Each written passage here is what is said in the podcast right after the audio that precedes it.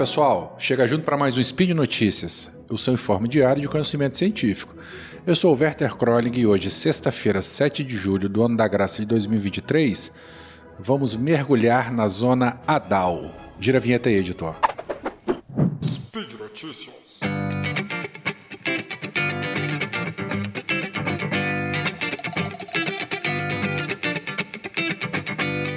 Bom, muito tem se falado sobre o submarino que implodiu, é, profundidade, tararau, tereréu, né? É, se você é um habitante do planeta Terra, no último mês, com certeza esse assunto passou na sua timeline. Então, óbvio, contudo, todavia, eu também hoje decidi falar alguma coisa. Então hoje nós também vamos mergulhar, correto? Só que com muita segurança e cheio de conhecimento. Muito se falou então né, sobre esse submergível que colapsou, implodiu numa falha catastrófica. Lembrando que implosão é diferente de explosão. Mas eu não vou alugar sua paciência sobre esse assunto específico, não. Nós vamos aproveitar essa vibe aí, né, da exploração oceânica, seja ela privada, comercial, científica, estatal ou não. E nós vamos falar um pouquinho sobre aspectos da oceanografia, é, de, de águas profundas ou ultra profundas, né? Só lembrando que isso tudo por conta desses últimos acontecimentos. Para esse assunto, então, eu tomo como base uma reportagem que foi publicada no site da CNN Brasil no dia 25 de junho. Ela foi escrita por Jack Wattels e Amaya McDonald. Essa reportagem que eu selecionei eu vou fazer alguns comentários sobre, depois que eu percebi que ela foi replicada em vários outros portais de notícia. Mas eu estou aqui direto na fonte da CNN. Bom, então você já deve ter ouvido falar, né, se foi por esse assunto ou não, das tais Fossas das Marianas. As Fossas das Marianas, ela é um acidente geográfico, né? Ela está numa zona de encontro de placas tectônicas que fica num triângulo assim, mais ou menos, entre o Japão, Filipinas e Papua Nova Guiné. É, no seu limite mais ao sul da Fossa das Marianas, existe a Depressão Challenger. Este sim é o ponto mais profundo dos oceanos, com aproximadamente 11 mil metros de profundidade. Estou arredondando, tá? Na verdade é 10.800 e alguma coisa. Vamos falar para 11 mil para poder, poder simplificar. A título de curiosidade, né? Enquanto a, a, Fossa das Marianas, né? Ela tem aproximadamente 2.500 quilômetros de extensão. A Depressão Challenger, então, tem aproximadamente 11 mil metros de profundidade. E para efeitos de comparação, o Monte Everest tem aproximadamente também, né, 8.800 metros de altura. Então, o Monte Everest ele cabe dentro da Depressão Challenger e ainda sobram uns 2.200 metros aproximadamente tá? Então, quando a gente fala Fossas das Marianas, nós estamos falando de uma área de 2.500 quilômetros. Na Fossa das Marianas, que é essa zona de subducção, né, onde ocorre a convergência de placas tectônicas, tem a Depressão Challenger, que é um local, tá? É, é, específico na Fossa das Marianas, sacou? É, ela, como eu já comentei, ela tem em torno de aproximadamente 2.500 quilômetros de extensão. Se a gente perceber, não é tão extenso assim. Se a gente pegar a Cordilheira Mesoatlântica, é uma cadeia de montanhas, né, que ela tá ela, ela segue no meio do Oceano Atlântico, separando as Américas da África e da Europa. Essa cordilheira é, mesoceânica, ou centro-atlântica, enfim, ela, sei lá, ela, ela corta o, o, o Oceano Atlântico no meio desde o Círculo Polar Ártico até o Círculo Polar Antártico. Então é a cadeia de montanhas mais extensa do nosso globo. Então, assim, ela é muitas vezes mais extensa do que a Fossa das Marianas. Bom, essa reportagem ela cita seis fatos curiosos sobre esse local. Então vamos para alguns deles, né?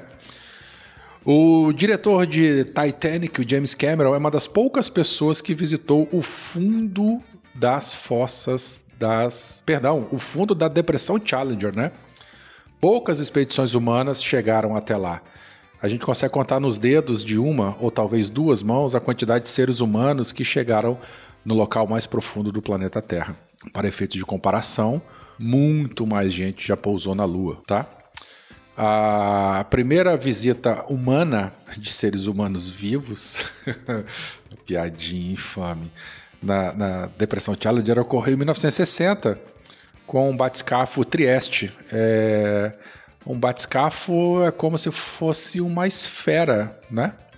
É, presa ao cabo com suprimento de ar, paredes extremamente rígidas, uma, uma única escotilha de, de, de observação. É uma coisa bem espartana.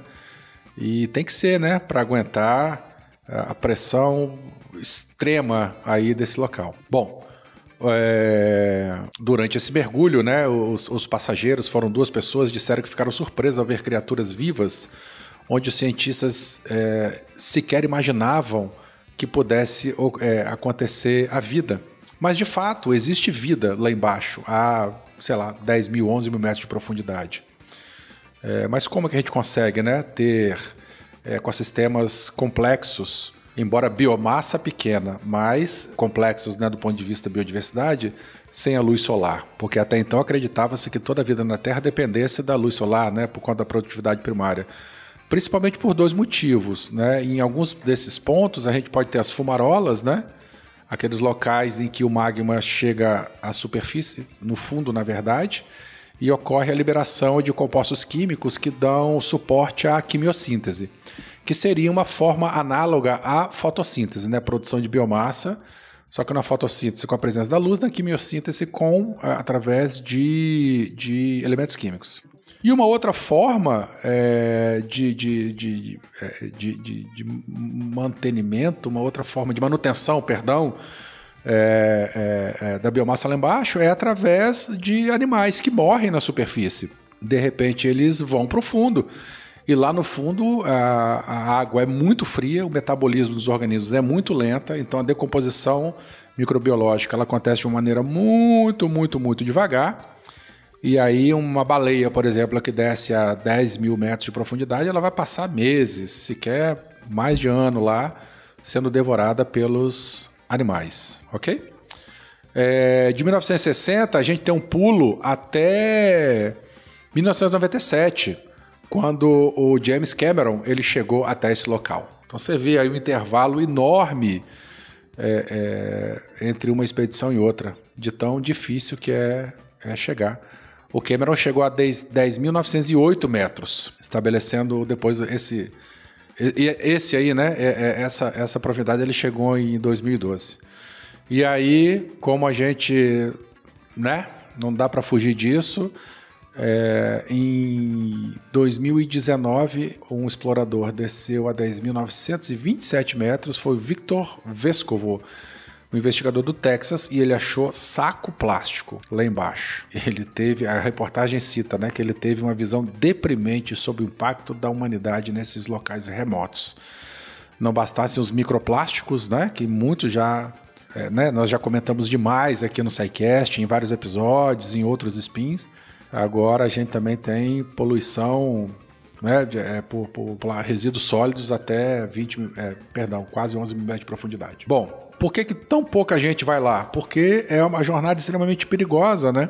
A gente sabe que a cada 10 metros de profundidade a, a pressão aumenta em 1 atm, né? É, que equivale a 14,7 libras por polegada quadrada. É, é uma pressão muito grande o, uma viagem até lá embaixo, ela coloca a embarcação sob uma pressão equivalente a 50 jatos jumbo em cima da, da do, do ROV ou do, do submarino, né? Enfim, do, do, do meio de transporte para chegar lá. Ah, essa zona é chamada de Zona Adal, batizada em referência ao deus do submundo, ao Hades, não é isso? Ah, assim como na atmosfera a gente tem camadas né? À medida que a gente vai subindo ah, para baixo d'água, a gente também tem camadas à medida que nós vamos submergindo. A parte mais superior, até 200 metros de profundidade, a gente chama de zona epipelágica, ou aquela zona onde chega a luz solar, não necessariamente a luz branca. Né? A gente sabe que a, a água ela funciona como um filtro para os diferentes comprimentos de onda. A, a, luz branca, os todos os comprimentos de onda, elas estão, elas são, está restrita a poucos metros de profundidade só tá? Mas a gente consegue encontrar resquícios de luz é, até 200 metros de profundidade. Depois a gente tem a zona mesopelágica ou crepuscular, né, que ela pega de 200 até 1.000 metros de profundidade, e de 1.000 metros de profundidade a gente tem a zona é, é, de meia-noite até 4 mil, né? E de aproximadamente 4 a 6 mil, e depois de 4 a 6 é a, a abissopelágica, zona abissal ou a zona adal, ok? Sem luz nenhuma.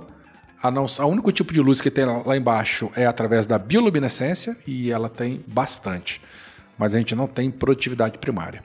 Bom, uh, existem na reportagem fala de vulcões de lama e vida aquática própria. Na verdade, não é vulcão de lama, né? São essas fumarolas, essas fontes hidrotermais, em que magma derretido da crosta ele chega até a superfície, na superfície do fundo do mar, correto? É, levando nutrientes e compostos químicos, tá? É, promovendo a quimiossíntese e promovendo cadeia trófica. As Fossas das Marianas virou patrimônio nacional dos Estados Unidos, é um monumento nacional marinho e ela foi definida assim em 2009, tá? Então é uma unidade de conservação que serve, né? Ela foi instaurada para proteger organismos raros que vivem em suas uh, profundezas. E por incrível que pareça, né? São poucas as expedições, as poucas a gente sempre tem registro de, de, de profundidade alcançada, mas mesmo assim é muito difícil saber a profundidade. Né? Os oceanos conseguem, continuam sendo locais é, muitos, muito, muito, locais muito misteriosos. Né? A Lua é ma melhor mapeada, Marte é melhor mapeado, a superfície desses locais, né, do que o fundo dos nossos oceanos. Estima-se que apenas 20% do fundo do mar foi mapeado, de acordo com dados do NOAA é, de 2020. Bom, isso tudo era o que eu tinha que comentar sobre essa reportagem. Como eu comentei com vocês, é, não, não, não quis focar na tragédia em si, mas agora eu deixo uma pergunta provocativa para você no final. Você, eu vou falar bem baixinho aqui para não ser cancelado. Você também acha que bilionário tem que se ferrar também? Hein? Gente, um abraço para vocês, um beijo, até o próximo Spin e você me encontra no Twitter, no arroba Werther, K, por e-mail werterk.gmail.com. Agradeço a sua paciência, a sua atenção e é isso. Obrigado pelo seu apoio e nos vemos no próximo Spin Notícias. Beijos. Tchau, tchau.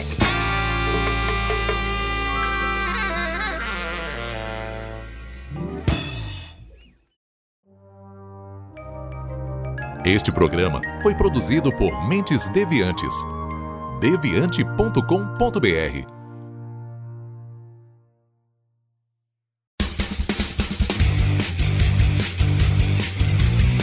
Cortes, edição de podcast.